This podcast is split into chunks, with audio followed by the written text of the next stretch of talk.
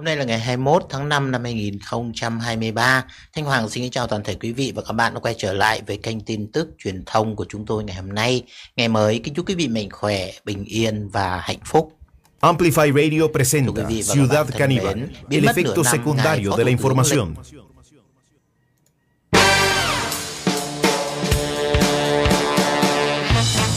Bueno, bienvenidas y bienvenidos a este encuentro con la actualidad. Empezamos desde Vietnam, porque sí, o sea, hay que reconocer que eh, los impactos del gobierno de Rodrigo Chávez, nosotros estábamos buscando algún impacto en la política pública del gobierno de Rodrigo Chávez en el país, pero lo cierto es que es en Vietnam donde el eh, presidente de la República ha logrado cosechar sus eh, mayores fans y también a los detractores de la, de la prensa canalla. Esto se vio evidenciado, sí, vamos a decir, hola, hola a todas y todos.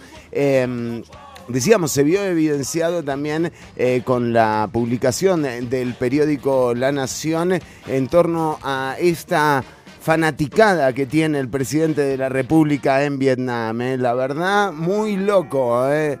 Digo.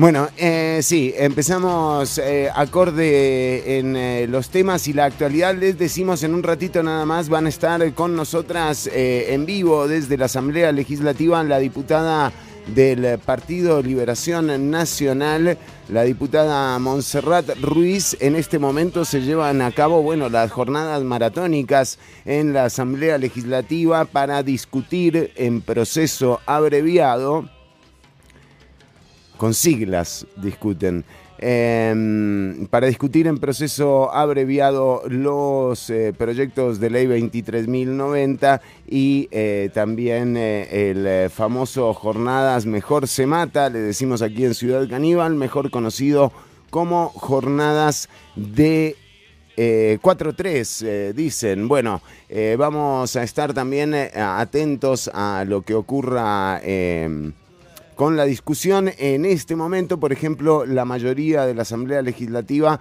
ha rechazado el... Eh, eh, creo que sí, que la, que la señal la silenciaron, pero bueno, es por los derechos de la música. Eh, decíamos, vamos a estar eh, también atentos de lo que ocurra con con el debate porque acaban de votar negativamente una moción para que el proyecto lo revise la OIT. O sea, la OIT, eh, digamos, la Organización Internacional del Trabajo que estuvo en el país hace pocos meses, una misión que además recalcó eh, los eh, temores y las dudas que le generaban el proyecto de jornadas 4.3 y que no pudo analizar el texto a raíz de que no se encontraba, eh, digamos, no estaba elaborado en el momento que vino la misión de la OIT. Bueno, ante la posibilidad de, enviar el texto a la Organización Internacional del Trabajo con la cual Costa Rica tiene firmados acuerdos, bueno, eh, se supondría que es una revisión, no es como que la discusión o el proceso de aprobación y de votación del proyecto de jornadas 4.3 se suspende o se cancela, sino que solamente debería hacerse una consulta al organismo internacional del trabajo. Bueno, se ha negado por parte de la Unidad Social Cristiana, el Partido Progreso Social Democrático y Nueva República. Eh,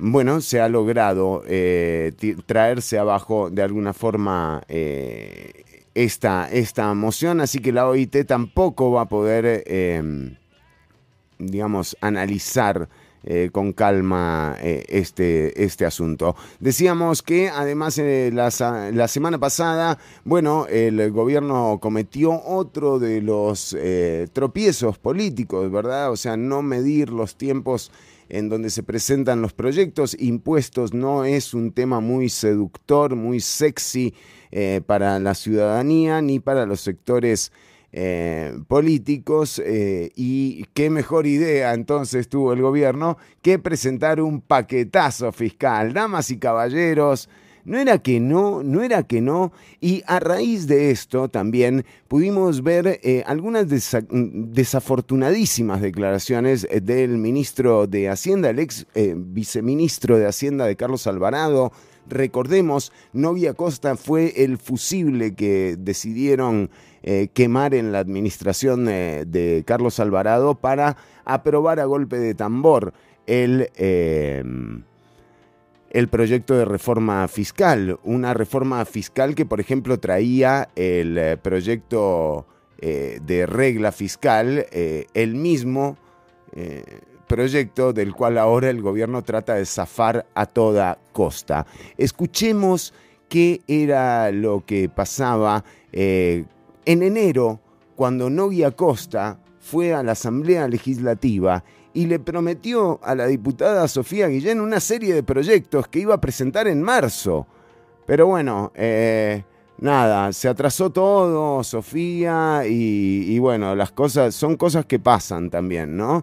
Eh, hay que entender. Vamos a escuchar lo que prometía el eh, señor ministro de Hacienda, don Novia Costa, a quien yo les digo, en ese afán de del ejercicio incansable de solicitar cosas que no sirven para nada, este señor, sí, este señor debería presentar la renuncia ya mismo. Al final del video eh, y con el video que viene te vas a dar cuenta eh, de por qué. Estamos en vivo, son la una con ocho minutos. Esto era lo que ocurría en la Asamblea Legislativa en enero pasado, hace poquito, ¿eh? no, no, no hace tanto tampoco, Nogui, ¿qué pasó? A ver si lo tenemos a don Nogui Acosta. Eh, Nuevo proyecto antifraude fiscal. Vamos a presentar un, digamos, una reforma. A ver si le entiendo, señor ministro. Van a presentar un nuevo proyecto antifraude fiscal. Vamos a presentar eh, no solamente el proyecto de renta global. agradecería que me indique si está de acuerdo, si se va a incluir dentro de estas iniciativas a impulsar algunas de las siguientes medidas. ¿Está de acuerdo en prohibir la participación de todo funcionario público en paraísos fiscales? ¿Esto va a estar en, lo que impulsen? Eh, eh, bueno, recordemos que uno de los funcionarios públicos ad honorem que tuvo también la administración de Carlos Alvarado fue André Garnier, a quien se le comprobaron, a quien se le comprobaron eh, cuentas en las Islas Vírgenes, ¿verdad? Estamos de acuerdo con ese proyecto. Ah, bueno, bien. En las medidas? Sí, señora. Esto está de acuerdo en transparentar la lista de los beneficiarios de todas las amnistías fiscales presentes y futuras. Estamos de acuerdo. ¿Por qué es importante este proyecto? Bueno, para saber a quién benefician, ¿no? Cada vez que se declara una amnistía fiscal y que no se maneje como favores por debajo de la mesa, que por lo menos las personas, eh, la ciudadanía se entere de quiénes están siendo beneficiados, ¿no? O sea, publicar quiénes son eh, las que los obtienen. ¿Y va a estar incluido en el proyecto? Sí, señora. Gracias, ah, señor ministro. ¿Está de acuerdo en transparentar la lista de todos los grandes contribuyentes que a pesar de ser grandes contribuyentes declaran cero ganancias? Estaría bien, ¿no? Enterarse de quiénes son esos... Eh, Estamos de acuerdo y va a estar incluido en las medidas, señor ministro. Bien. Muchas gracias, señor ministro. Yo le hago estas preguntas porque le garantizo que le voy a tomar la palabra. Y gracias, espero que en ese proyecto de ley vengan estas medidas. Número uno, esto era en enero. Mayo, o sea, dos meses de atraso después de lo que dijo don Novia Costa, recordemos, ¿no? O sea, era... Asamblea Legislativa, ahora en marzo, un, digamos, una reforma. Sí. palabra, y espero que en ese proyecto de ley vengan estas medidas. Dos meses después. Estamos poniendo dientes al Ministerio de Hacienda. Número dos, estamos cumpliendo con la ley de exoneraciones que obliga al Ministerio de cumplir con una ley eh, no necesita un proyecto de ley. Hacienda, el tercer proyecto de ley que planteamos tiene que ver con la gestión de la deuda, el endeudamiento externo y otro el endeudamiento interno. ¿Y qué es esto? Atención, querida audiencia que nos escucha. Según lo que hemos entendido, lo que se está intentando es que estamos en el tercer escenario que preveía la regla fiscal, ese proyecto que Don Nogui Acosta promovió, pero como si fuera, ¿se acuerdan cuando decía que no importa ponerle impuestos a la canasta básica, que es solo un 1%? Bueno, ya nos hemos dado cuenta de cómo esto, eh, estas, eh, este ninguneo eh, de las clases más necesitadas repercute claramente en, en la calidad de vida de estas personas y sobre todo en los precios que se pagan a la hora de tener una canasta básica que según el INEC anda por 64 mil colones, un poquito más de 64 mil colones, y el ingreso de una persona eh, en el margen de la, o sea, en, la, en pobreza, que es el 22% de la población, es de 67 mil colones. Entonces, esto de que no, no te calentes, viste, eh, todo ese trabajo hizo Novia Costa para que se aprobara una regla fiscal que ahora él como, como ministro está tratando de torcer. Entonces, digo, no calculó bien en su momento. Hay un error. Y se lo dijeron. Se lo dijeron quienes hoy también están en la Asamblea Legislativa. La propia Sofía Guillén se lo dijo en entrevistas. El problema de esto es la regla fiscal. Hay tres escenarios posibles y resulta que la pandemia aceleró todo de una forma como para estar hoy por hoy en el tercero de esos escenarios. ¿Qué quiere lograr el gobierno uniendo la deuda interna y la deuda externa? Bueno, bajarle un poco a esto y distender eh, la inversión social que no permite la regla fiscal. y otro el endeudamiento interno. Queremos unirlo y el último proyecto de ley Ojo acá. que presentamos. Para, para, para, para. Yo entiendo que el ESCO, yo entiendo que eh, no, no, hay, no hay margen de interpretación, pero ¿qué dijo la señora de la señora del ESCO? Eh, fíjense en la transmisión radiovisual. El proyecto de ley que presentamos a la Asamblea Legislativa tiene que ver con el marchamo van a presentar un nuevo proyecto antifraude fiscal. Prohibir la participación de todo funcionario público en paraísos fiscales. Transparentar la lista de los beneficiarios de todas las amnistías fiscales. Transparentar la lista de todos los grandes contribuyentes que declaran cero ganancias. ¿Pero cómo? Fue un error personal mío. Ninguno de estos proyectos de ley buscan un fin recaudatorio. Ah, ya, ya, le digo, un segundo. Es un paquete para hacer más justo el sistema tributario. Fue un error personal mío. Y a partir de la aprobación de este proyecto de ley vamos a contar con una serie de herramientas modernas para luchar contra los paraísos fiscales. Fue un error personal mío. Y es que es así. O sea, digamos, de nuevo, aquí va lo... Aquí va lo que decíamos también en programas pasados de esa capacidad que tenemos como especie de detectar algunos males que solamente, por ejemplo, se ven con un microscopio, ¿no? Y, y se declara una pandemia y la vivimos y me imagino que todavía todas y todos tenemos en alguna circunvolución del cerebro algún recuerdo de lo que era en aquel momento, por ejemplo, eh, depender de los estados, y hablo de todos los estados del planeta, para gestionar vacunas y cómo el Estado costarricense respondió, no gracias a Carlos Alvarado, o sea, que prácticamente entregó el código de trabajo a, André Garnier y a la UCAEP. No, no, no gracias a Carlos Alvarado, sino a esa estructura conocida como Estado Social de Derecho y sobre todo como garantías sociales, sobre todo en el capítulo de las garantías sociales y en el capítulo de la universalización de la salud. Entonces, tenemos todavía esos recuerdos lo suficientemente frescos como para entender que si nos llega a agarrar de nuevo algo como esto, en donde la necesidad del Estado supere los sueños mojados de cualquier liberal, porque, ¿se acuerdan? La UCAEP también proponía que ellos iban a traer las vacunas. ¿Cuántas vacunas trajo la UCAEP? ¿Cuántas vacunas trajo el sector privado?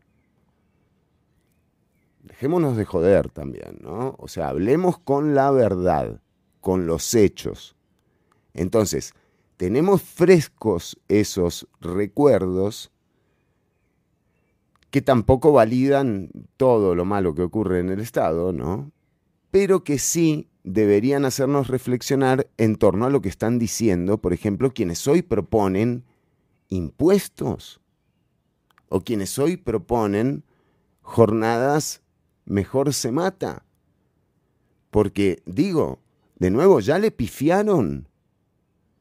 Ya le pifiaron y grueso, grueso, ¿verdad? Porque, o sea, a Don Nogui Acosta en este programa le preguntamos si iba a ser necesario, por lo que nos decían los expertos, era el año 2018, nos decían, miren, eh, esto no va a recaudar más de un 1,5% llegado el 2023. De hecho, creo que sí se llegó a esa, a esa, a esa suma.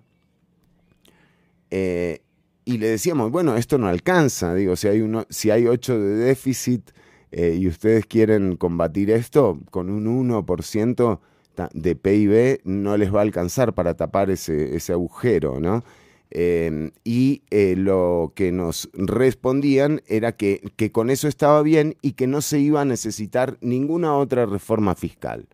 Bueno, o sea, cinco años después, estamos viendo cómo no solo pretenden meter otro paquetazo fiscal al mejor estilo del gobierno de Carlos Alvarado, al mejor estilo de Novia Costa como viceministro y eh, con una realidad que realmente está muy lejos de la realidad del 2018, ¿verdad? O sea, en términos de cómo estamos viviendo eh, y de lo que nos cuesta eh, vivir en las condiciones a las que nos han empujado, ¿no? Entonces, es importante reflexionar en torno a lo que nos ha ocurrido para que, bueno, tengamos una idea más clara de lo que va a pasar en el futuro si no cambiamos esta, esta vorágine en la que nos quiere meter el gobierno, eh, y no este, sino los distintos gobiernos eh, que han pasado eh, hasta el momento. Pero decíamos, el presidente lo que sí está contento, y esto me, me alegra porque, o sea... y lo vemos en las redes sociales. La gente está contenta. Bueno, esto me alegra. No, porque también hay otro tema, ¿no? Eh, esta cuestión de que el gobierno no pega, pero ni una calca, eh, no está, no es para celebrar. O sea, estamos en el horno de verdad. ¿No? Y lo que hay del otro lado del poder tampoco está muy bueno.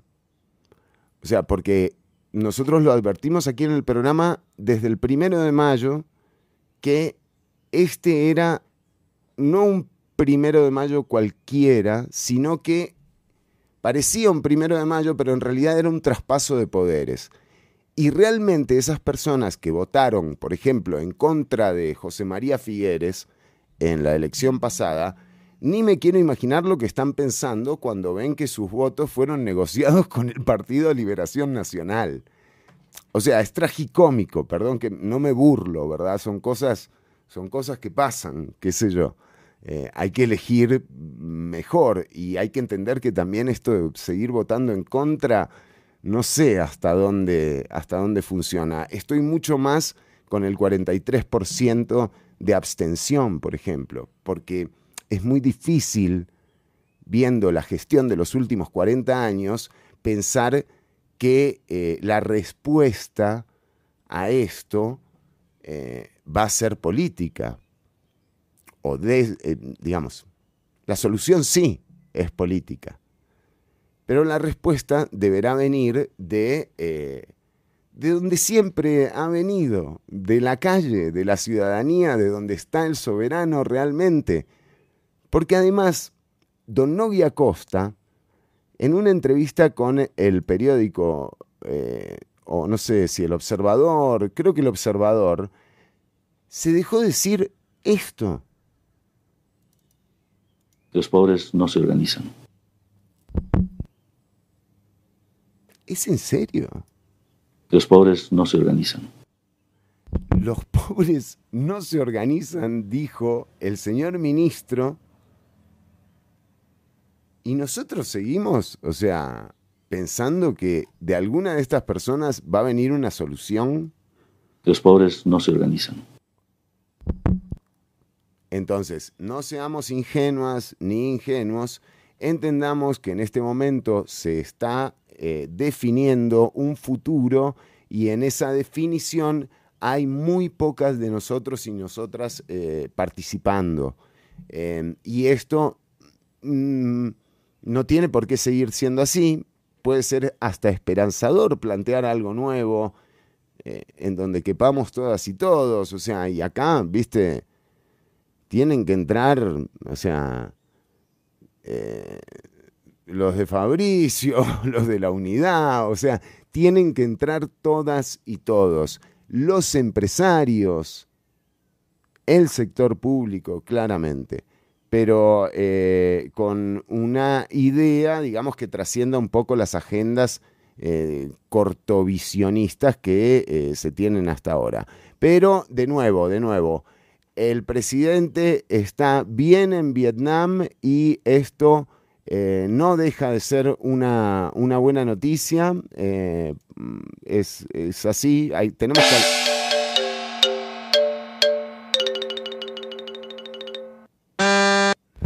Bueno, eh, pero en algún lugar eh, lo están apoyando. Yo eh, también hay que, hay que ser muy delicado con, la gente. La gente no tiene la culpa de tener esperanza cuando le prometen, viste, que va a mejorar la calidad de vida, que le van a aumentar los salarios, que se va a reactivar la economía.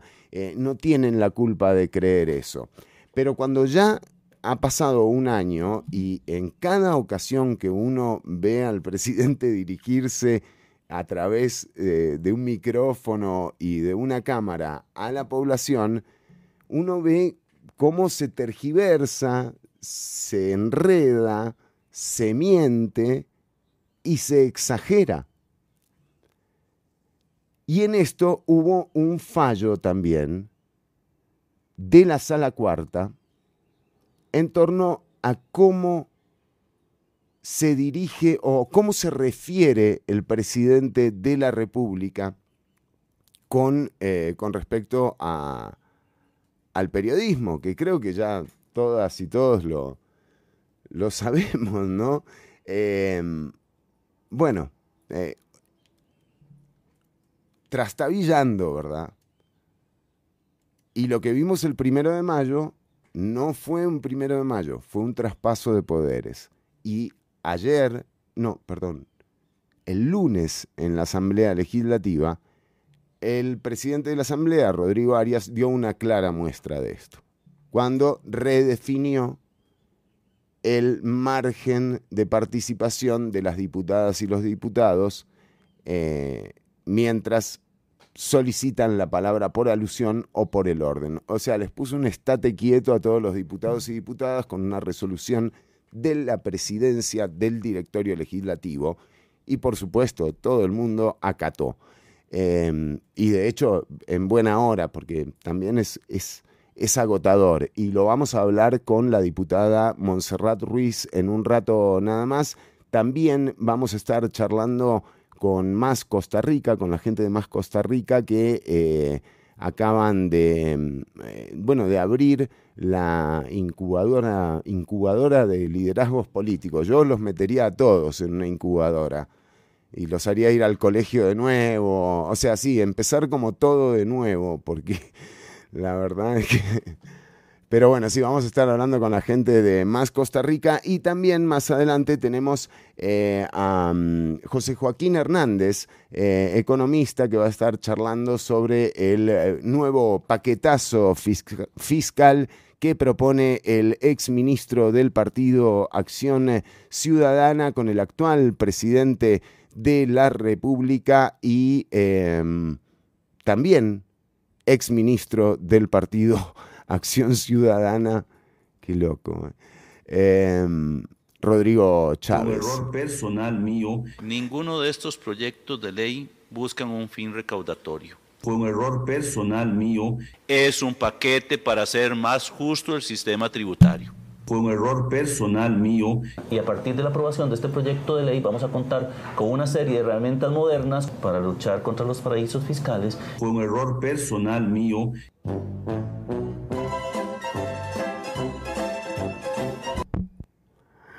Ya venimos con más Ciudad Caníbal.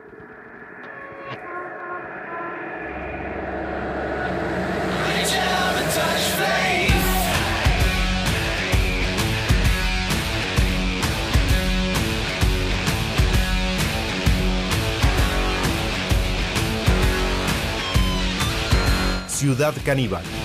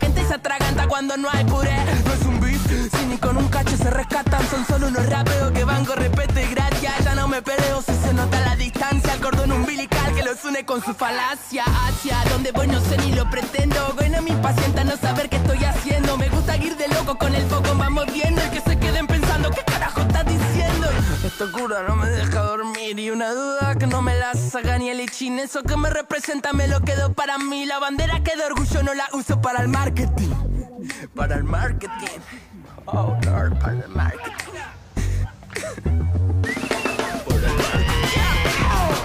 Sépalo, no hay receta, sino que está low. No te salve una pirueta ni esa de arrancar los pétalos. Ni besar el crucifijo ni esa jarra de alcohol. Todos somos hijos del auto boicot. ¿Cómo seduciste? Bien que pones el rostro. Aprendimos a coger y no a dejarnos conmover por otro. Ya nos conocemos todo un poco. Si el mundo es un pañuelo que está lleno de moco, puedes poner el lomo, pero hasta el toro se cansa. Con palabrería ya no alcanza. Todo lo prometido no llena el vacío de una panza. Que chanza, no le sale bien ni cuando tranza. La gente no solo quiere pan, guacho.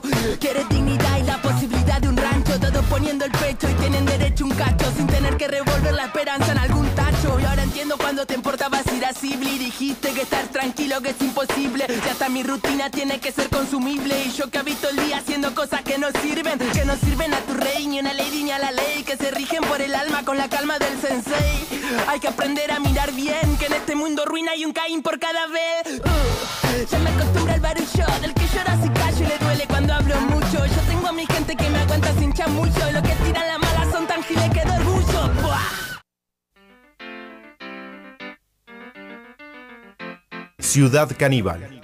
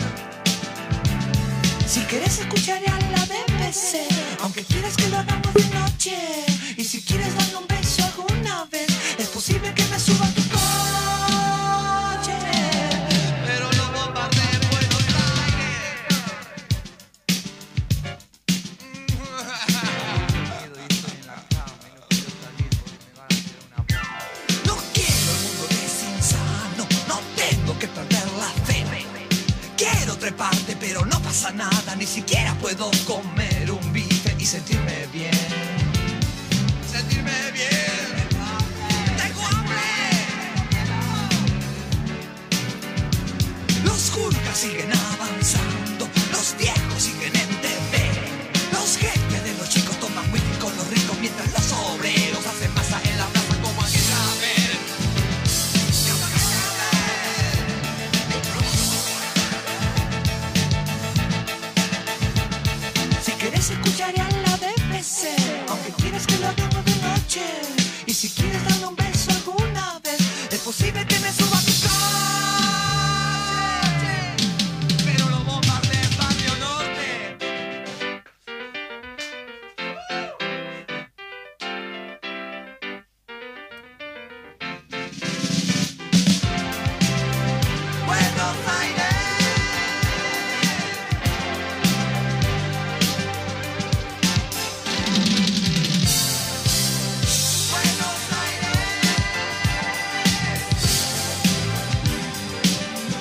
del disco Yendo de la cama al living, Charlie García y el tema No bombardé en Buenos Aires, una época interesante. Eh, bueno, vamos ahora sí con nuestros eh, primeros invitados. Eh, y nos acompaña, de hecho, representando a un grupo de gente que estuvo en el Tribunal Supremo de Elecciones el martes pasado, justamente presentando el proyecto Más Costa Rica. Nos acompaña, eh, está con nosotras Juan Guillermo Murillo, quien es director ejecutivo de Más Costa Rica, esta incubadora de liderazgos políticos. Y yo, yo estoy con ustedes, ¿eh? yo los metería todos en una incubadora, la verdad. Hola, hola, Fernando, qué gusto saludarle. Un cordial saludo a toda su audiencia. Un placer tenerlos por acá, Juan. Además, con un eh, proyecto interesante, creo que eh, se viene un, largo aprendizaje también para la ciudadanía en torno a lo que es la política, a cómo articularla en su favor. Y bueno, parece que va por ahí el objetivo de Más Costa Rica. Exactamente, eh, Fernando. Bueno, muchísimas gracias. Juan Guillermo Murillo, director ejecutivo de la incubadora de liderazgos Más Costa Rica. Nosotros somos una iniciativa que justamente busca fortalecer la democracia, el pluralismo y la participación ciudadana en los procesos electorales a través de la formación integral de líderes políticos, líderes y lideresas, ¿verdad? Somos conscientes que eh, en años recientes eh, la sociedad eh, no confía mucho en los gobiernos y en los partidos políticos, pero también vemos un sentido de oportunidad en torno a que eh, ninguna sociedad desarrollada tiene una mala clase política. Entonces, eh, vemos la oportunidad de incentivar, de fortalecer eh, la democracia, de cuidar algo que es tan preciado y que nos ha distinguido a, nivel latinoamericano como, como es la estabilidad democrática en el país, incorporando nuevas personas, pero esas personas tienen que ser personas que vengan con los conocimientos, con las habilidades, y con el conocimiento técnico necesario para los puestos de elección a los cuales se postula. Y esa es justamente la visión eh, de largo plazo que traemos, generar esta plataforma donde las personas quieran vincularse, trabajar en, partidos políticos, que quieran postular una elección popular, puedan tener sus conocimientos, sus habilidades y sus destrezas para desempeñarse en estos cargos. Y te quería eh, consultar, eh, Juan Guillermo, bueno, eh, ¿quiénes conforman, cómo es la idea de generar justamente el ámbito como para ser pedagógico con quienes tengan intención, digamos, de ingresar a la política? Un poco esa es, es la idea. Exactamente, y es muy importante, Fernando, aclarar que esto es una formación que no es política, perdón, no es partidaria, Ajá. Claro. No es en el conocimiento técnico necesario para, para, participar. Entonces, ¿de dónde sale esta iniciativa? Esta iniciativa eh, parte, digamos, del apoyo de la Fundación Vélez Reyes Más. Eh, la Fundación Vélez Reyes Más es la plataforma filantrópica de David Vélez y su esposa Mariel Reyes. Eh, David Vélez es un empresario eh, de origen colombiano que se crió acá en Costa Rica, fue a estudiar a Estados Unidos, luego se fue a Brasil y en Brasil creó un banco digital, Nubank, eh, y junto con su esposa, que es peruana, creció en Uruguay, luego se fue para Brasil, eh, generaron una importante riqueza, se volvieron millonarios y decidieron, son la segunda pareja latinoamericana que firmaron un compromiso público eh, de donar la mayor cantidad de su patrimonio, de su riqueza, en vida a causas filantrópicas. Y definieron dos temas que son claves para América Latina. Definieron el tema de educación como la apuesta de largo plazo, eh, eh, donde realmente ahí sí se genera un factor de movilidad social dentro de nuestras sociedades, ¿verdad? Las personas progresan a través de la educación. Pero mientras esa apuesta de largo plazo, que la educación, tiene resultados, ocupamos que las personas que llegan a los puestos de elección popular sean personas eh, que puedan dialogar con personas que tienen otros criterios, otras formas de ver el mundo desde manera ideológica, que puedan trabajar de manera colaborativa, desarrollar mejores eh, políticas públicas que respondan a las necesidades de la ciudadanía. En ese esquema, que es el de liderazgo político, identificaron un modelo en Brasil de una organización que se llama Renova BBR, que es una escuela de formación en democracia no partidaria, no ideológica, centrada en formar gente de izquierda, derecha, eh, de centro, personas que nunca antes hayan sido electas a un puesto de elección popular. Y ese modelo que ha logrado motivar a más de 70 mil personas a que se formen, han graduado más de 2.500 personas, 1.500 se han convertido en candidatos, han salido más pará, de... Pará, en serio, pará, pará, pará, está interesante en más de 300. Esto está interesantísimo, Juan. Exactamente, es un modelo súper interesante. Porque hay unos, hay resultados en términos de candidaturas. O sea, estás hablando que de 2000. ¿Cómo es esa cifra? Por favor, disculpa que te interrumpa. No, Fernando, más bien muchísimas gracias. El modelo, digamos, ha logrado motivar a más de 70 mil personas que nunca se habían interesado en temas políticos a que apliquen al programa de formación. Ese, proceso de selección es sumamente riguroso y lo traemos para el caso costarricense, es importante mencionarlo. Han seleccionado 2.500 personas para su programa de formación, poco más de 2.150 y 50 personas, 2.150 personas han finalizado el programa de formación. De ellos, 1.500 se han convertido en candidatos y reitero, de partidos de izquierda, de derecha y de centro. Claro, claro. Y han salido electos, y han salido electos 170 personas en el momento en el que se han postulado, pero como las, las herramientas y los conocimientos que se adquieren en el programa de formación no son exclusivos de una persona que sale electa al cargo, sino que esas personas pueden participar como secretarios, como jefes de, despacho, como asesores de las personas que salieron electas. En total tienen más de 370 personas que trabajan en diferentes posiciones. Es decir, hay 600, casi 600 personas que se han integrado al aparato público de Brasil con esta lógica. Muy fuertemente interesante, muy interesante porque además, eh, digamos, para, para ingresar a, o sea, ahora vamos a hablar de las expectativas también que tienen ustedes desde la iniciativa de Más Costa Rica. Esto que estamos hablando son, eh, eh, digamos, los resultados del trabajo en Brasil, ¿verdad? Exactamente. Bueno. Y ese es el modelo que se sistematizó y con el apoyo de Vélez Reyes Más, ellos dijeron, ok, queremos formar una red de este tipo de líderes y lideresas en todos los países Costa Rica además es ideal ideal. Ideal porque, bueno, por, un, por, por esa idea de, de, lo que es el ser eh, y la idea del ser costarricense, eh, creo que da para muchísimo, además con la experiencia que tiene este país en democracia y, también eh, como una emergencia o como una respuesta a los tiempos que estamos viviendo, porque estamos frente a unas elecciones presidenciales que nos dejaron casi el 43% de abstención, bueno, más del 50%, por ejemplo, en provincias eh, como Limón o como Punta Arenas, eh, es un margen de gente muy grande que está quedando fuera de lo que conocemos como parte del ser costarricense, ¿no?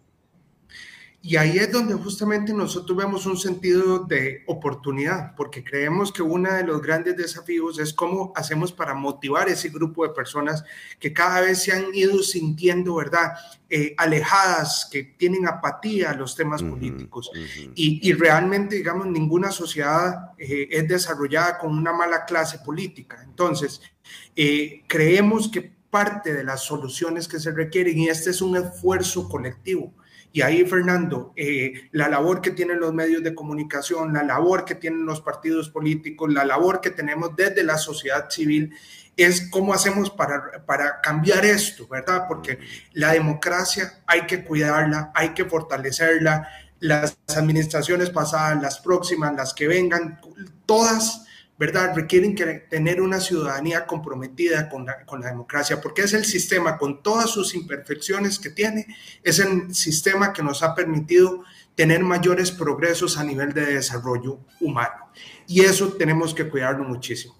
Estamos hablando con Juan Guillermo Murillo, él es el director ejecutivo de Más Costa Rica. La iniciativa fue presentada el martes pasado en el Tribunal Supremo de Elecciones eh, y ustedes están abriendo una convocatoria para las personas a las que les interese participar. ¿Tienen fecha de inicio de talleres? Eh, ¿cómo, ¿Cómo se puede empezar a contactar la gente con ustedes para formar parte de, este proceso, digamos, de aprendizaje eh, en la vida política, ¿no?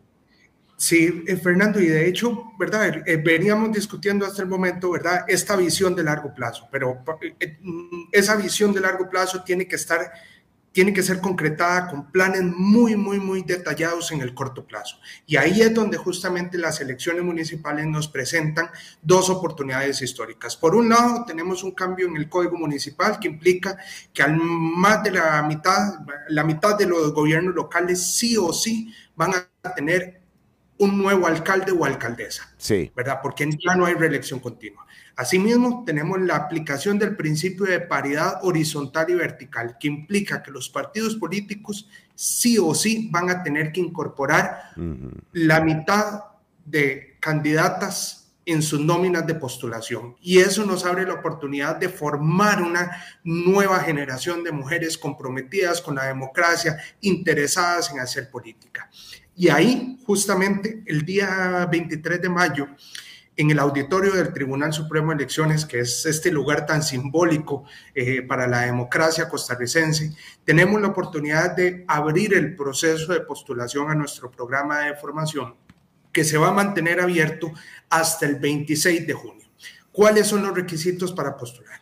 Ser mayor de 18 años, ser costarricense, haber tomado la decisión valiente, ¿verdad?, de, postularse a un cargo de alcaldía, vicealcaldía, regiduría o bien intendencia de distrito. No tienen que ser candidatos, básicamente que estén interesados en vincularse al proceso electoral municipal en estas posiciones.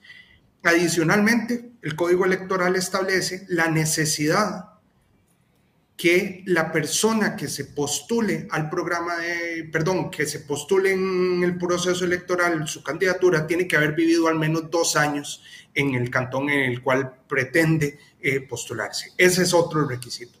Y el más importante es completar el formulario de postulación. Nosotros vamos a, eh, vamos a terminar de recibir esos, estos formularios de postulación que se encuentran disponibles en nuestro sitio web www máscr.org, más mascr.org.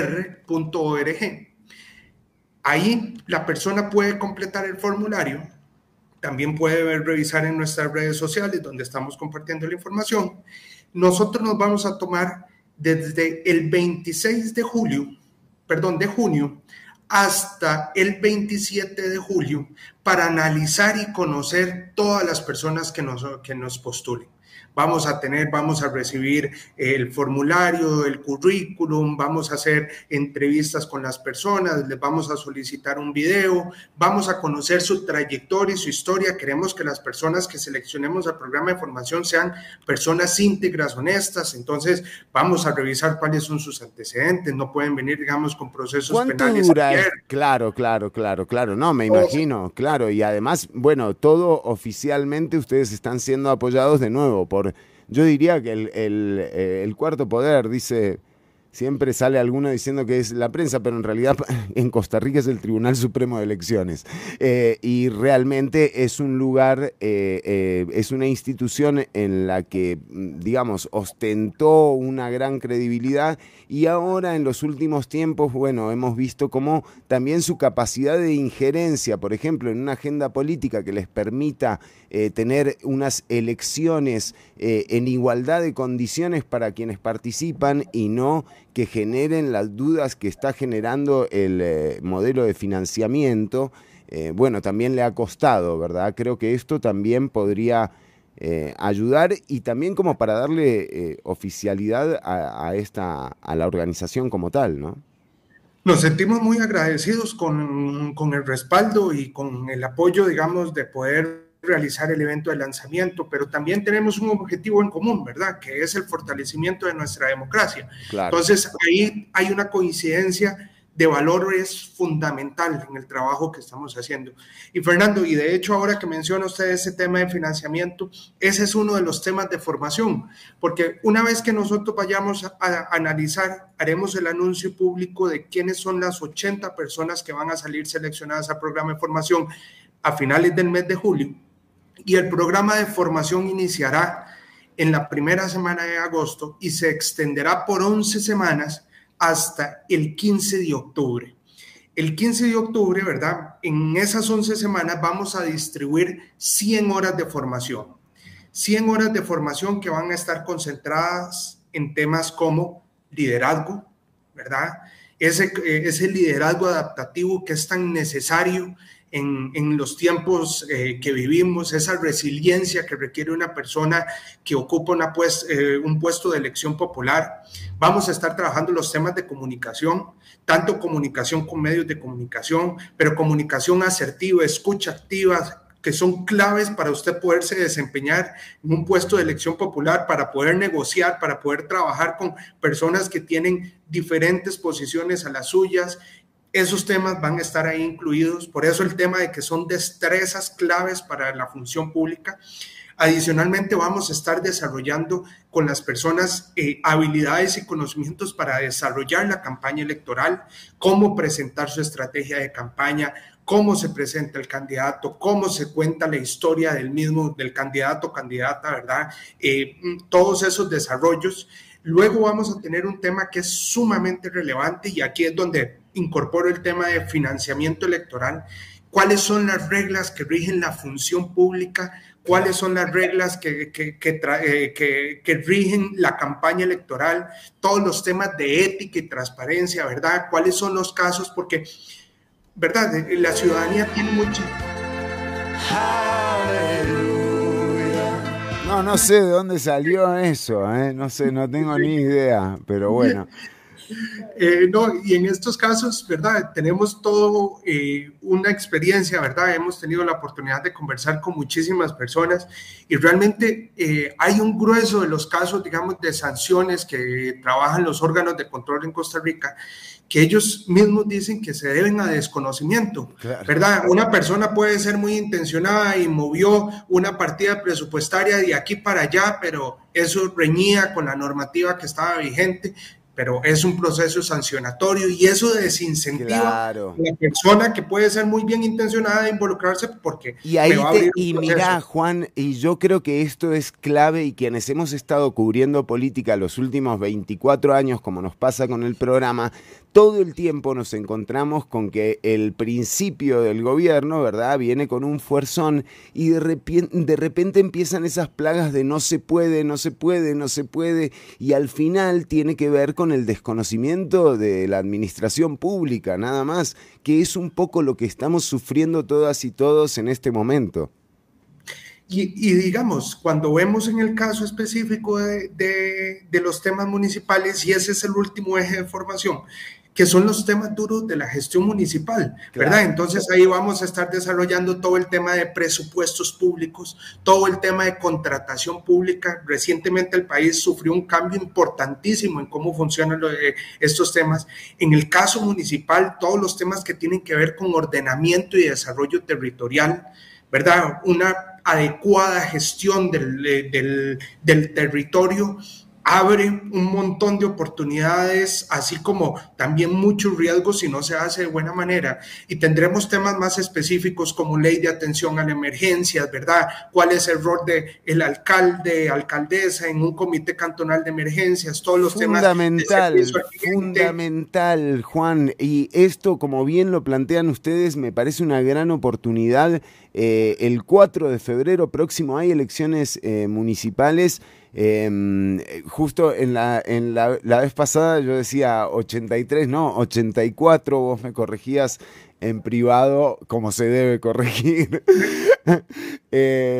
84 eh, alcaldías van a elegir, ¿qué son? ¿Como 3.600 puestos, más o menos? 6.530 puestos. 6.530 puestos, o sea, se van a elegir en febrero próximo. Entre, entre propietarios y suplentes, ¿verdad? Entre, eh, claro. pero son 6.500 eh, y no sabemos cuántas candidaturas vamos a tener, ¿verdad? Porque tenemos 145 partidos políticos inscritos eh, y hay unos cuantos más que todavía están terminando, el Tribunal Supremo de Elecciones está terminando de ver y tendremos que esperar. El periodo de inscripción de candidaturas cierra el 22 de octubre, por eso eh, la razón que este programa va a finalizar el 15 de octubre es porque tenemos, ¿verdad? Las personas que una vez se conviertan en candidatos y candidatas políticas tienen que ser personas que trabajan en las estructuras partidarias y recibirán ese apoyo, nosotros nos concentraremos en incentivar la participación de la ciudadanía en el proceso electoral. Ahora, retos para más Costa Rica y este proceso en el que ya la gente puede empezar a entrar a www.máscr.org, más con letras, máscr.org,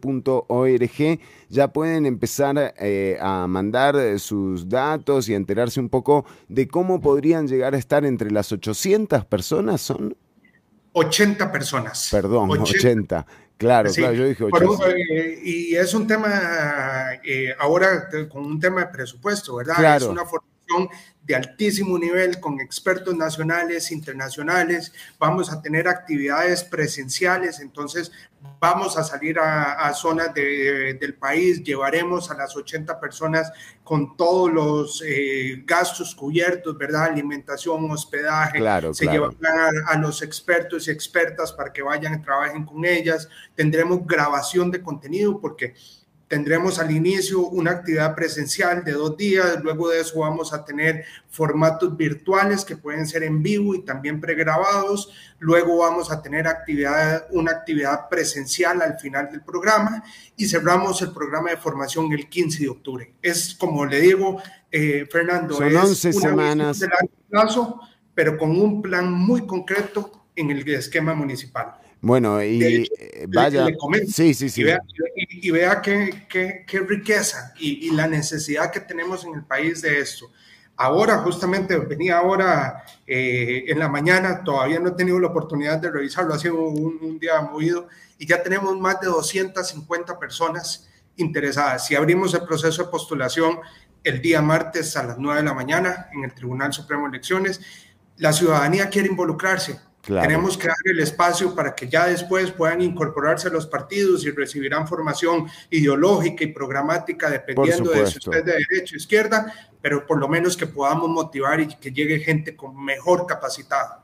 Y eh, exactamente, o sea, hay, una de las grandes de los grandes temas es la alternabilidad y en el proyecto que se está construyendo a futuro vamos a tener que entrar todas y todos eh, con nuestras diferencias, con nuestras eh, prioridades también eh, y nuestros intereses, pero realmente aquí eh, hay que confiar en eso, en que, bueno, en la alternabilidad. Por eso digo, nadie debería celebrar que, un gobierno, que a un gobierno le vaya mal, no importa la ideología que, tenga, realmente nos perjudica a todas y a todos. Eh, Juan Guillermo Murillo, director eh, ejecutivo además Costa Rica, realmente me parece eh, una iniciativa a la que hay que ponerle muchísima atención. Creo que la respuesta tiene que venir de la ciudadanía, del verdadero pueblo. En, el ejercicio de su soberanía, que es justamente accediendo a estos puestos de, de, poder claramente y las municipales son eh, un, gran escenario para, eh, para intentar eh, modificar un poco y, levantar sobre todo la calidad política, porque realmente todas y todos somos víctimas de, de, la inoperancia a veces. Así que Juan y a la gente de Más Costa Rica, muchísimas gracias por, por la iniciativa. Estaremos pendientes y decirle a nuestra audiencia que se metan a www.mascr.org. Eh, los talleres y el proceso comienza en agosto, pero ya se están recibiendo eh, las solicitudes. Hay más de 250 ya, solamente se va a elegir 80 personas, así que apúrate eh, para entrar eh, al, al sitio web. Juan, muchísimas gracias por el tiempo que le dedicó a la audiencia. Fernando, más bien muchas gracias a usted por permitirme dirigirme a su audiencia. Realmente es una invitación. Como usted bien lo dice, este es un esfuerzo colectivo. Estamos iniciando un, movimiento de transformación y de motivación en un tema tan importante como es el bienestar colectivo. Muchísimas gracias por el espacio. Seguimos con lo nuevo de Blair. Ya viene la diputada Montserrat Ruiz del Partido Liberación Nacional a estar con ustedes. Eh, volvemos en unos minutos. Seguí escuchando 95.5 FM.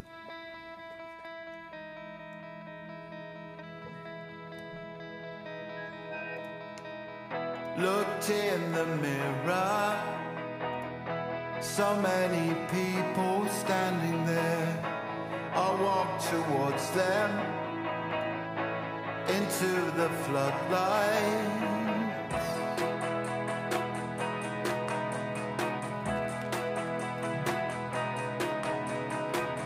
I heard no echo. There was distortion everywhere. I felt my ego. I felt Roboto standing there.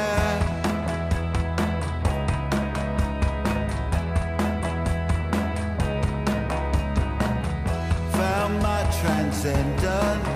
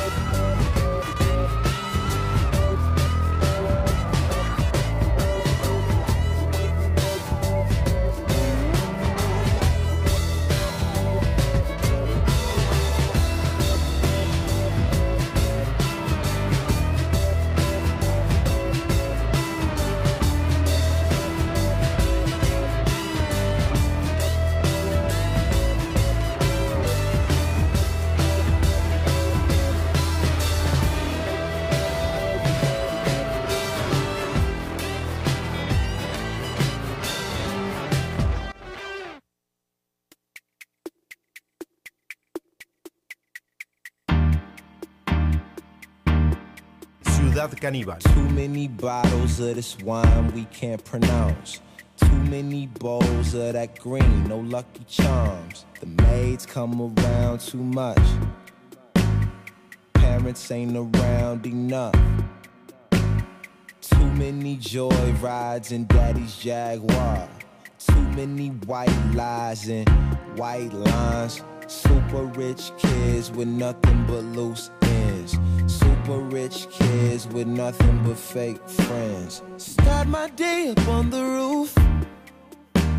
There's nothing like this type of view. Point the clicker at the tube. I prefer expensive news. New car, new girl, new ice, new glass, new watch, good times, babe. It's good times, yeah. She wash my back three times a day. This shower head feels so amazing. We'll both be high.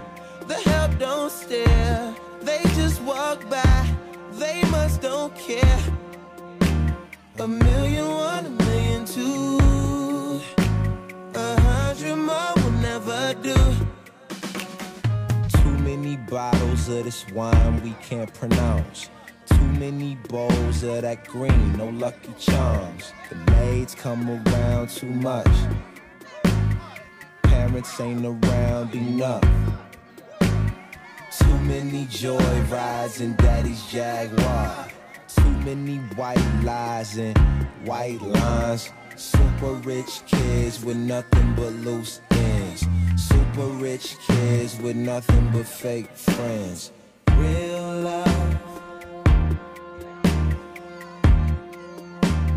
I'm searching for a real love.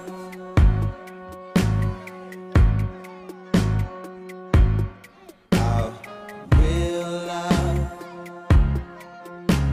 I'm searching for a real love. Oh, real love. Alright.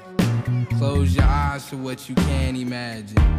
We are the Zanny Nash and Caddy smashing, bratty assy, Maddie snatched his daddy's jag and used the shit for batting practice. Adam and Annie thrashing, purchasing crappy grams with half the hand of cash you handed. Panic and patch me up, Pappy done latchkeyed us. Toying with raggy hands and Mammy done had enough. Brash as fuck, breaching all these aqueducts. Don't believe us, treat us like we can't erupt. Yeah. We end our day up on the roof. I say I'll jump, I never do. But when I'm drunk, I act a fool. Talking about do they sew wings until it suits? I'm on that ledge. She grabs my arm, she slaps my head. It's good times, yeah. Sleep rips up a slipper for. 60 stories, and some don't end the way they should. My silver spoon is very good. A million one, a million cash.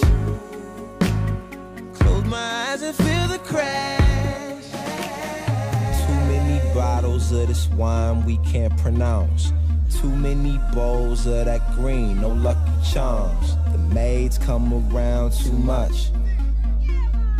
Parents ain't around enough. Too many joy rides in daddy's Jaguar.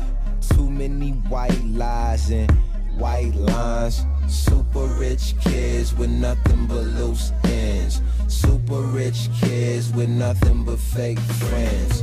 Real love, ain't that something rare? I'm searching for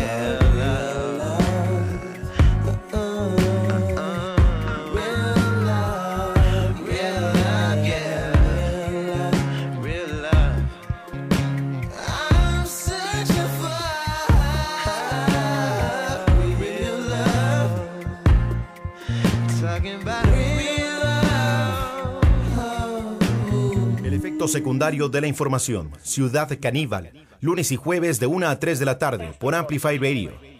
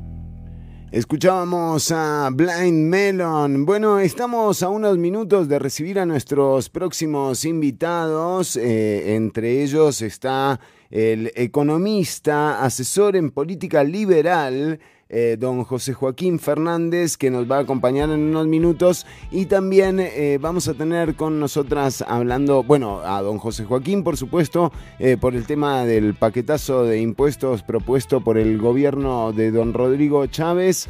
Ya ayer hasta Pilar Cisneros dijo, no, no es un buen momento. ¿Sabes qué? No, es, no me vengas a joder. O sea, encima, tras que estamos como estamos, o sea... Claro, loco, imagínate, la tipa viene, o sea, remando en dulce de leche Pilar Cisneros que no se puede creer y encima le clavan ahora Mi abuelita el, el- no entiendo la vida, el, el paquete de impuestos que quiere eh, proponer el gobierno en agenda de extraordinarias, o sea, una agenda que define el eh, Poder Ejecutivo, una agenda de discusión definida por el Poder Ejecutivo eh, y que, claro, yo le entiendo a Pilar también, ¿no? O sea, de nuevo, tenemos que ser capaces incluso de, o sea, de aceptar a gente que no piensa como nosotros, ¿no? Y nosotras. eh, entonces, por eso digo que, que realmente sí la entiendo, doña Pilar. O sea, venís con el tema, venís remando en dulce de leche con eh, la 23.090 y con las jornadas 4.3 y encima se te aparece Nogi, o sea, Un con- error personal mío. Ex- Ninguno de estos proyectos Sí, de ley no va, buscan no un va. fin recaudatorio. O Fue un sea, error personal no me mío. ayudes, Es Nogi, un no me paquete Para ayudes. hacer más justo el sistema tributario. No, gracias. Bueno, pero eh, doña Pilar dijo que no es un buen momento para presentar... Una serie de herramientas modernas para luchar contra los paraísos fiscales. Fue un error personal. para eh, presentar proyectos eh, de reforma fiscal.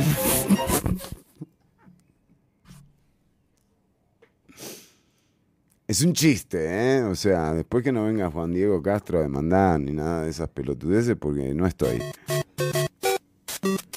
Bueno, muy bien. Eh, seguíamos entonces diciéndoles que eh, venimos de escuchar a mm, Blind Melon con el tema Galaxy y vamos a escuchar antes de recibir a nuestras invitada, a nuestra invitada y a nuestro invitado, eh, doña Montserrat Ruiz va a estar hablando sobre jornadas 4-3 eh, y don José Joaquín Fernández sobre el paquetazo fiscal de Rodrigo Chávez. Ya venimos con mucho más Ciudad Caníbal. Esto que vas a escuchar ahora es nuevo.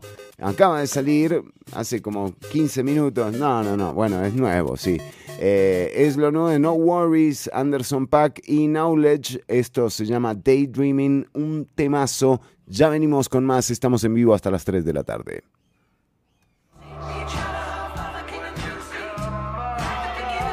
No, eso es eh, Arctic Monkeys. No, no, no jodamos, muchachos. eh, por favor.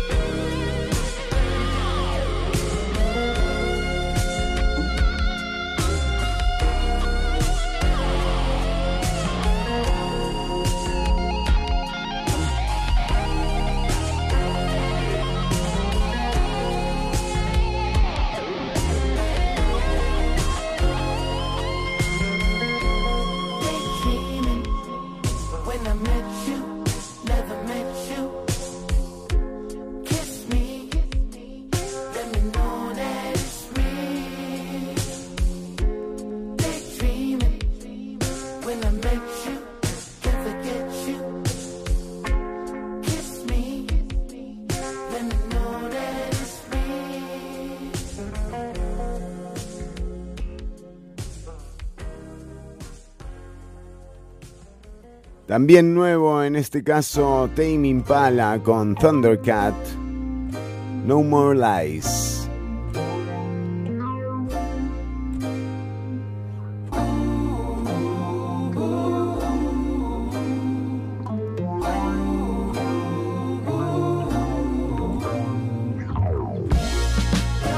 Bueno, no, me voy a meter porque es que me acabo de dar cuenta de qué es la re... Claro, es esto. ¿Cómo empezaba? Yo decía, esa melodía, o sea, esa, esa que escuchamos ahí.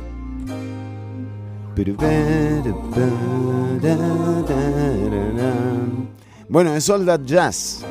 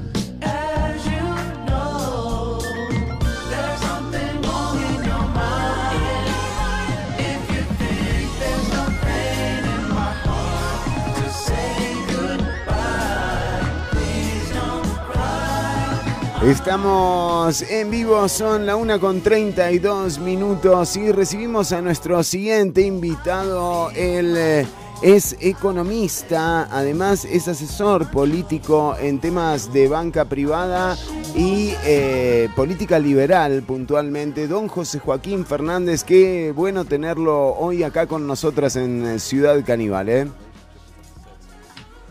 Muy bien, buenas tardes, muchas gracias eh, Fernando por la invitación.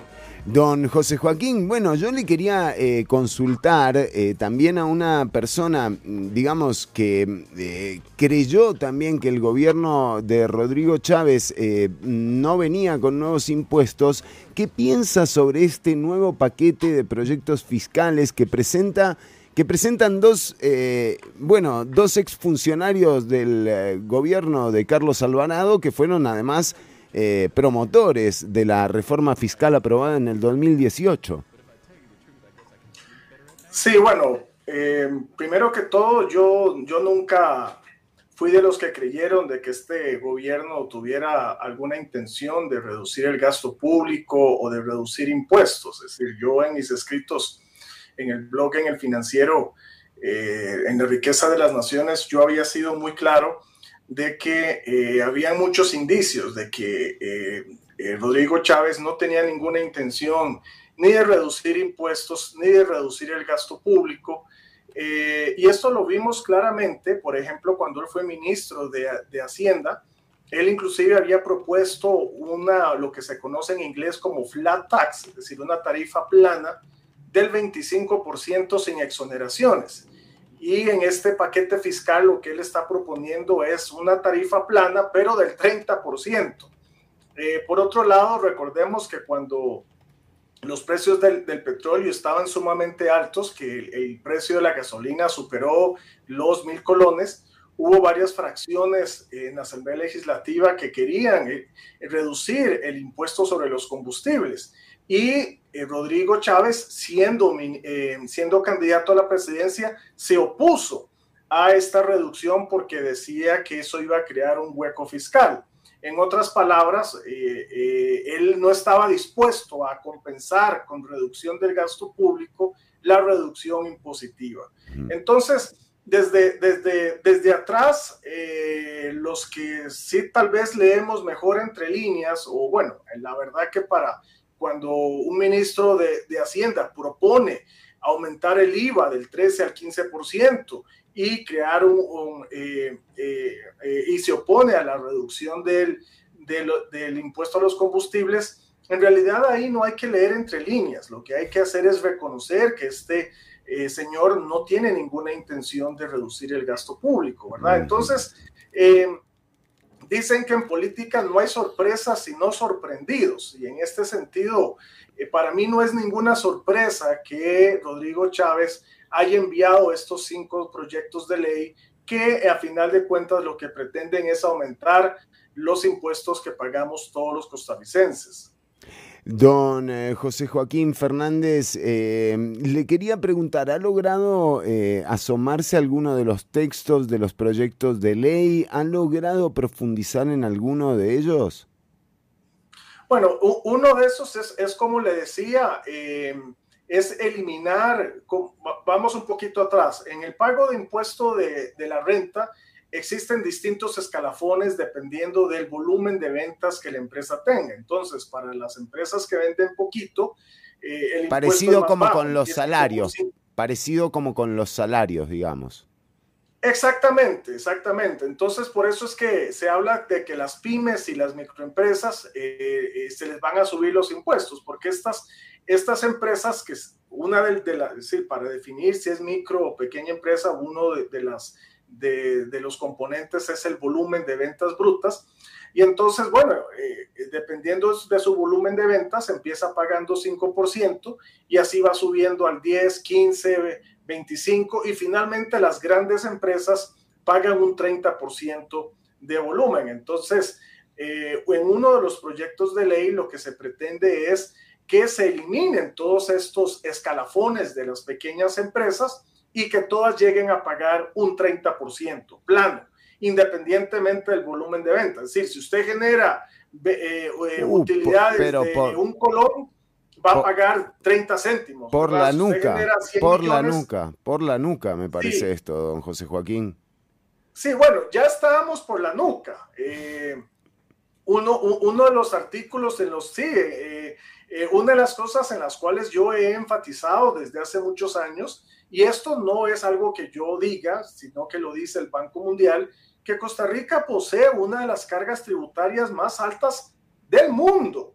Una de las cargas tributarias sobre las ganancias más altas del mundo que equivale a un 58%, ¿verdad? Es decir, más alto que el promedio de la OCDE, más alto de países que tienen cargas tributarias altas, como por ejemplo Suecia, más altas que el promedio mundial. Eh, por ejemplo, Singapur. Bueno, pero ayer mostraban unas cifras eh, en uno de los noticieros que además tiene cierta cercanía eh, con el gobierno, donde eh, dentro de Latinoamérica Costa Rica no figuraba como entre los más recaudadores, pero eso tiene que ver con lo que se le escapa. Sí, bueno, un- un- una cosa es la evasión fiscal y otra Claro. cosa es la carga tributaria. Es decir, Claro, pero claro.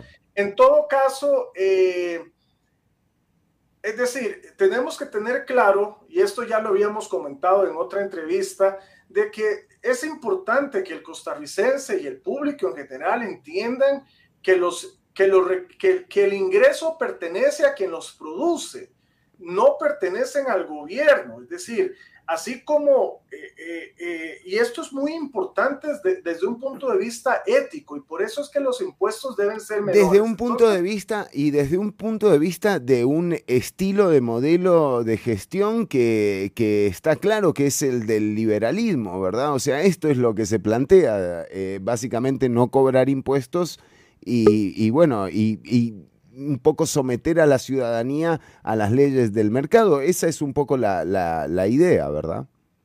Sí, esta, e- e- esta idea de que los impuestos son un robo y que por lo tanto el gobierno debe cobrar la menor cantidad posible de impuestos parte de la filosofía liberal. Es decir, si Claro. creemos que el ser humano es libre, sí. ¿cuál es la diferencia entre un esclavo y una persona libre? Bueno, Uf. un esclavo es aquella persona que no dispone del fruto de, de, de, de su trabajo o de su esfuerzo. Entonces, cuando a- asumimos que el gobierno tiene derecho a expropiarnos nuestra riqueza, lo que estamos diciendo es que estamos tratando al ser humano, al productor, como esclavo, ¿verdad? Entonces, desde un punto de vista de la filosofía liberal, sí es importante tener en cuenta esto, ¿verdad? Los ingresos pertenecen a quien los produce y por lo tanto los impuestos deben ser mínimos. Pero también desde un punto de vista como economista, esto ya no tiene que ver nada con liberalismo ni nada, esto tiene que ver puramente No es ideológico, no es ideológico, como dicen.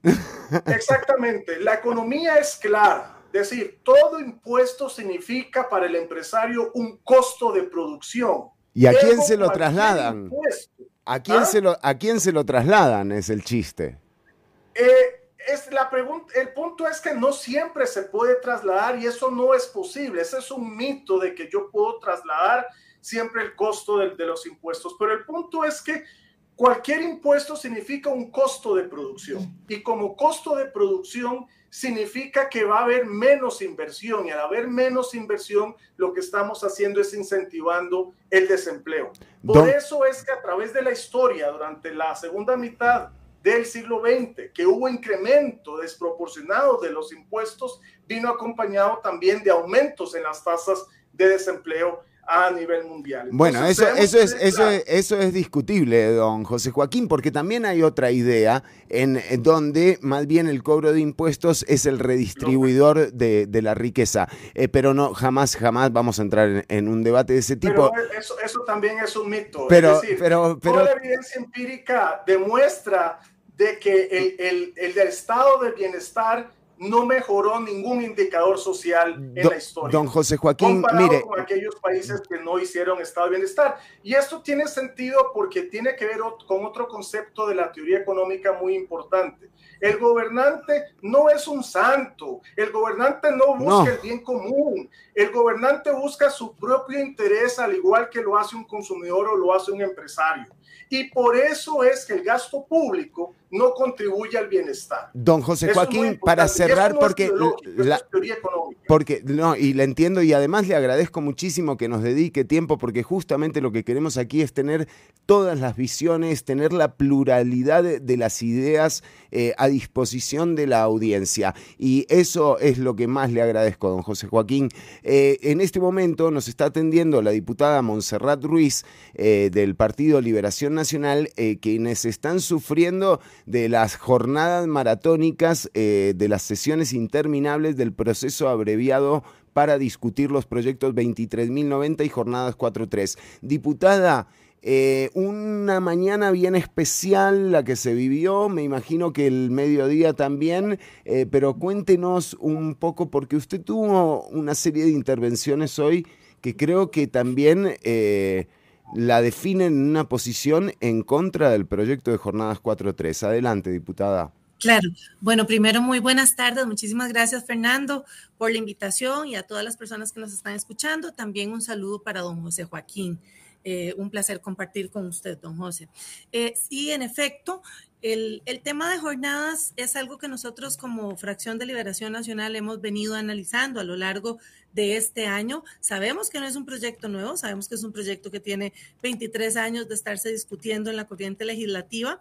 Nosotras como, como la fracción pues más, más grande de, de la Asamblea Legislativa, pues también estamos en la responsabilidad de escuchar a los sectores, de escuchar a las poblaciones en esta materia y por supuesto de estudiar los diferentes casos y el apoyo también en materia constitucional eh, de repercusiones que podría traer esta nueva eh, jornada que quiere o que trata este proyecto de impulsar, eh, a sabiendas de que la discusión también está trayendo hoy en esta vía rápida que se, se, dio hace 22 días, el proyecto de crimen organizado y el proyecto de jornadas, donde este proyecto de jornadas ya traía 300, más de 300 mociones del cuatrienio pasado y que se suma también a una serie de mociones que se han estado eh, impulsando desde diferentes bancadas para eh, robustecer un texto.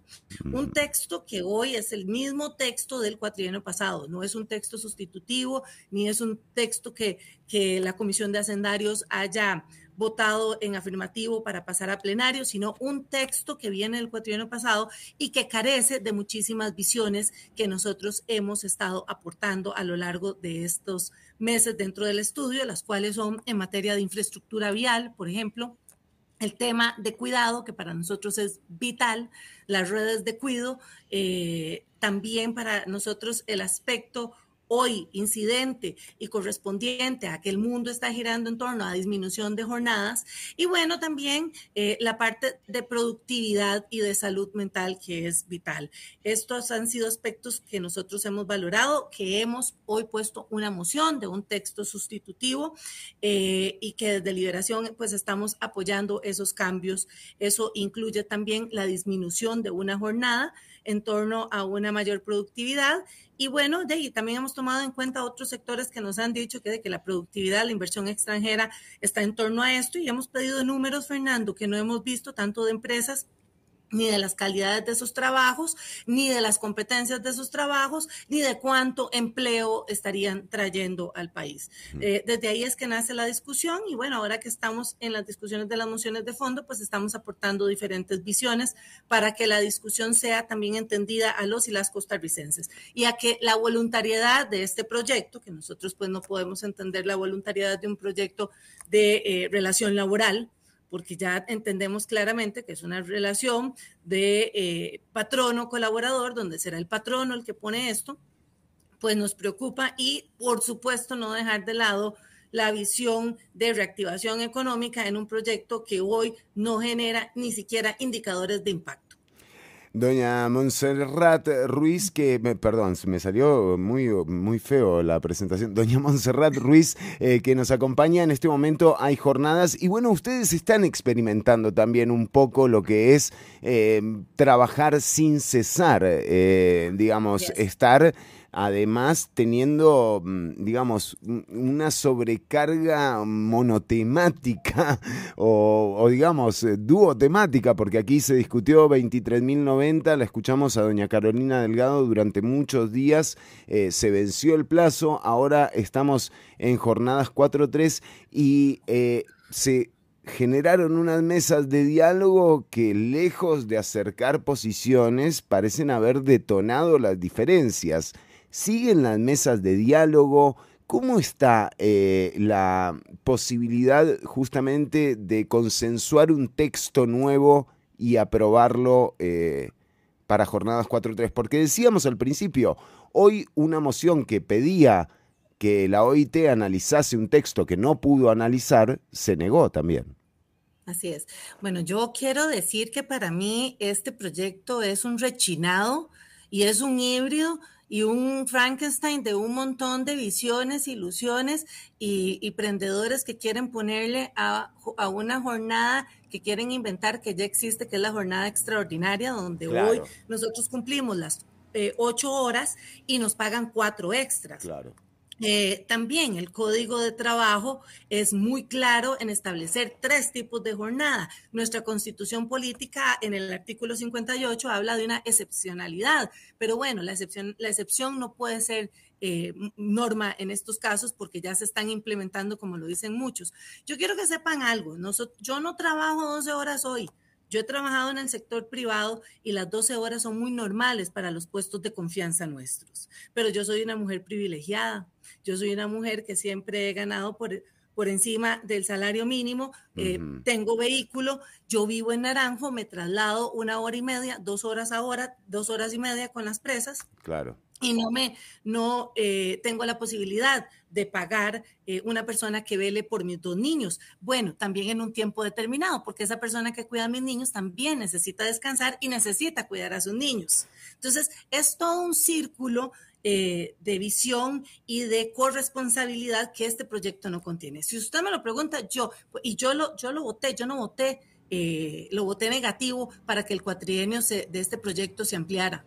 Claro. Este, yo creo que hoy el mundo de los trabajos requiere una visión integrada, requiere una discusión profunda, requiere a todos los actores y actrices en una mesa hablando de esto, mucho más en un país que ya hoy por hoy es un país privilegiado en términos de marcos jurídicos seguros para la inversión extranjera. Mm. Yo me pregunto, ¿qué tipo de inversión quieren hoy con estas jornadas? Inversiones como llegan a la India o como llegan a países asiáticos, donde vemos niños también en extenuadas jornadas de trabajo y donde ni siquiera se protegen ciertos derechos laborales, porque hoy no me han dicho cuáles empresas vienen. Claro, claro. Falta información. Y el famoso falta, argumento, y falta el criterio de la OIT, diputada. O sea. No, no, no. No, Fernando, no solo el criterio de la OIT. ¿Qué habla el mundo? ¿Qué dicen los otros países? Y además, nosotros tenemos hoy una producción alta en materia de exportación. Y la exportación de este país se certifica. Vamos a poner el ejemplo de Fair Trade. Y Fair Trade uh -huh. tiene un inciso específico en materia de buenas prácticas laborales. Claro. Están diciendo las certificaciones internacionales que pesan sobre la economía nacional.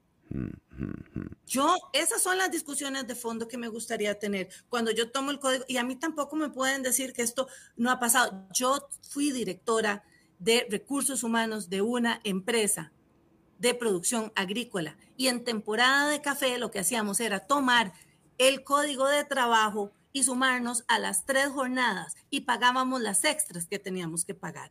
Esto es un tema de costos. Y ahora también lo decía, yo quisiera tomar el, el, el, el lo que decía don, don José Joaquín con respecto a los impuestos, que todo impuesto hoy significa a ver, a ver, que no la perdimos a la diputada. A ver, le perdimos el micrófono nada más, justo cuando iba a compartir con lo de Ay, ahora sí, ah, perfecto. Okay. Sí, sí, que como lo decía don José Joaquín, aquí todo impuesto hoy significa un alto en los costos de producción. Entonces, de ahí, entrémosle a eso. Vea qué incoherencia. Estamos tratando jornadas de 12 horas, pero, están, pero tenemos un paquetazo de impuestos presentado que nos va a chocar. Hay una disonancia total en lo que este gobierno está haciendo y está proponiendo. Esto no es un proyecto de reactivación económica, esto es un proyecto que podría formar parte de una ruta de reactivación económica, la cual todavía no entiendo. Tenemos la asamblea paralizada por dos proyectos. Sí. Tenemos proyectos convocados que hoy no ingresan a este proceso real de poder generar empleo y de poder generar ingresos. Entonces, para mí no encuentra lógica un proyecto rechinado que no avanza dentro de lo que el mundo está solicitando en un mundo de trabajos. Ah, pero ¿sabe con qué no salen? Con que el texto sustitutivo, ese texto sustitutivo es la moción 400 y pico. Claro, 489, la 489 es esa. Sí, sí, sí, sí, sí, sí. sí. Entonces, no, no, no hay una concordancia. Respondiendo a su pregunta, como madre, como mujer trabajadora, que sí he trabajado, también me han condicionado, también me han dicho esto no puede ser, a, a pesar de que el Código de Trabajo lo diga, y como también experta en materia de, recursos humanos, le puedo decir que este proyecto es para un beneficio de poquitos, para una visión nada más de recorte de costos empresariales. Eh, diputada Montserrat Ruiz, eh, le agradecemos muchísimo el tiempo que le ha dedicado eh, a la audiencia y nada, estaremos muy pendientes de lo que vaya a ocurrir. realmente eh, sí es un momento de, donde el ruido prevalece eh, y, bueno, veremos de ese ruido eh, qué es lo que sale. Creo que el mejor gesto de la semana en torno a la discusión política lo tuvo el presidente de la Asamblea cuando moderó a través de una resolución la participación de las diputadas y los diputados de una manera lógica, plural y, digamos, llana como para, como para que se dé la discusión. Pero lo cierto es que llevamos ya días y días de esto y nada avanza, diputada. Así es. Yo quisiera también aportar acá que no se está viendo hoy eh, integralmente eh, la salud y en nuestro sistema de salud. Estas jornadas y estos procesos, es que es muy bonito para nosotros los y las diputadas estar sentadas y que nos sirvan el café y que nos atiendan. Eso no es lo que pasa con todos los sí, trabajadores no. de Costa Rica. Es que, es que estamos, estamos legislando en una, en una posición de privilegio. Claramente. Y en una posición de supuestos. Eh, el presidente de la Asamblea Legislativa puede intentar llevar esto a la mejor discusión, pero aquí ni siquiera es un tema ideológico, es un tema de realidades y la política es eso, de realidades. Así que eh, ya veremos cómo termina esto, terminaríamos la otra semana. Yo esperaría también, he mandado varios oficios a la Caja Costarricense de Seguro Social para ver los casos en materia de estrés, incapacidades en materia de estrés y demás que generan estas eh, jornadas que ya se aplican pero se aplican en 10 horas. Eh, claro, también vamos claro, a estar presentando claro. testimonios, Fernando. No solo vamos a escuchar a la otra acera presentando esos testimonios, vamos a tener testimonios reales. Bueno, por eh, favor, de... no entremos en ese tema porque me vuelvo loco, diputada. No puedo creer que haya alguien ponchando videos, haciendo del plenario un programa de televisión eh, bueno, pero realmente es que no se, esperar, es... no se, puede esperar, más de alguien que ha vivido de eso los últimos 30 años. Pero aparte nos la comimos, o sea, digamos, nos la desayunamos, almorzamos, o sea, y no nos estábamos dando cuenta, ¿eh? fue impresionante. Pero diputada, le agradezco muchísimo el tiempo que le dedica siempre a la audiencia. Gracias, un saludo especial a don José Joaquín y un saludo a don Fernando, a usted y a toda la audiencia, para servirles. Nos encontramos próximamente con la diputada Montserrat Ruiz. Don José Joaquín, también agradecerle a usted el tiempo que nos ha dedicado. Yo creo que usted va a ser uno de, de, de los que vamos a solicitar siempre, don José Joaquín, que esté con nosotros. ¿eh? Okay. En el momento, en el momento en el que usted, por supuesto, dependiendo de su agenda, pero es que me exacto, parece, exacto. me parece muy importante eh, tenerlo eh, como, como ese lado eh, claro, conciso e ideológicamente práctico, pero también políticamente pragmático, me parece que eso es lo que le hace falta también eh, a la política liberal. Así que eh, nos dará gusto tenerlo aquí nuevamente, don José Joaquín. Cuando usted quiera y como usted bien dijo, cuando, cuando yo tenga disposición, que no tenga ningún compromiso, yo con mucho gusto podemos hablar de estas cosas. Y lástima que no tuvimos más tiempo para hablar sobre esta idea de lo, de, lo de la tarifa plana, porque es una idea que se ha aplicado en varios países, pero con la diferencia de que es una tarifa plana pero baja, del 20%. Claro, 15%. no del 30, no del 30, no como del 30, está planteando no Rodrigo Chávez y Novia Costa. Exacto, porque una tarifa plana tiene muchas ventajas para la simplificación y desde el punto de vista de la justicia tributaria, pero también la idea es que sea baja porque la idea de la tarifa plana viene acompañada del concepto de la curva de Laffer. ¿Qué nos dice la curva de Laffer? Que si usted baja los impuestos, aumenta la recaudación fiscal. Y este es un temor eh, que tienen muchos, muchos, muchos diputados o inclusive muchos gobernantes que creen que no pueden bajar impuestos porque eso va a crear un hueco fiscal. No, la experiencia dice y la teoría con la curva de Laffer dice que si usted baja los impuestos, aumenta la recaudación fiscal por dos efectos. Primero, hay un efecto de crecimiento económico. Si bajan los costos de producción, entonces hay más inversión, hay más crecimiento económico y al haber mayor crecimiento económico, la recaudación total es mayor.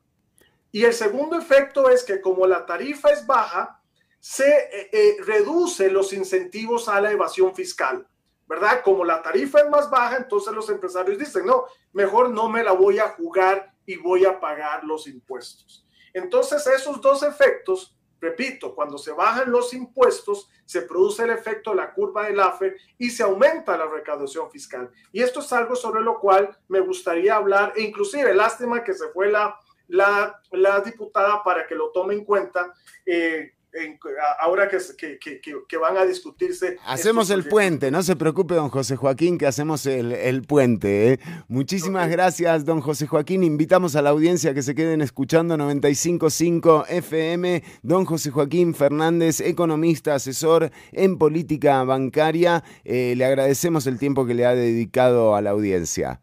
Muchas gracias, muchas gracias, Fernando. Era don José Joaquín. Nosotras nos despedimos, pero suave, vamos con algunos mensajes de la audiencia porque están buenísimos. Él es brillante lo que me he reído con este mensaje. Hola, ciudad animal. Sí, sí. Yo pensé que me estaba diciendo animal a mí. Eh, es un chiste privado entre él y yo. También Edson, un abrazo para el colega a quien admiramos eh, profundamente. Edson Gómez, eh, también un saludo para Ignacio Granados, que nos dice, hola, hoy veo poquita gente desde aquí, desde Curridabat, unos saludos. Unos saludos para vos también, eh, Ignacio Granados. él también. L también nos pone, L nos dice, no creo que esta conversación termine bien, pero eso es lo que estamos buscando, L. Justamente, eso es lo que queremos en el programa. Queremos hablar con gente que piense distinto.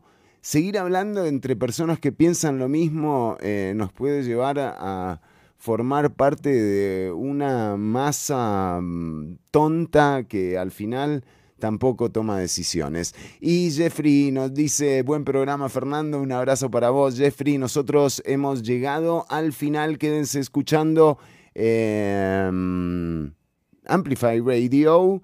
Y, ah, yo les decía. Eh, para, para, para, para. ¿Cuál es? Ladies and gentlemen, you are about to see a story of murder, greed, corruption. No, pero para, para, tienen que conseguir, es la de, o sea, es la canción, pero bueno, esa. Eh, nos despedimos, nos encontramos el próximo lunes. Eh, eso de bajar eh, un pago se ve mucho aquí en mi trabajo cuando se hacen otro mensaje de la audiencia. Eso de bajar un pago se ve mucho aquí en mi trabajo cuando hacen un descuento sobre el pago anual del impuesto sobre bienes inmuebles. Se arrima la gente a contribuir se anima, supongo que será. Eh, pero bueno, interesante, sí, son todas cosas a las que hay que ir buscándole la vuelta eh, porque va a haber que definirlas. Eh, entonces, vale la pena también enterarse un poco de, dónde, de dónde vienen los tiros, ¿verdad? Porque si no, no va. Bueno, gente, nos despedimos ya robándole minutos a las 3 de la tarde. Cuidarse, pasarlo bien y respetar a quien piense distinto. Chau, chau. Hasta aquí una emisión más, o menos, de Ciudad Caníbal. En vivo los lunes y jueves de 1 a 3 de la tarde por Amplify Radio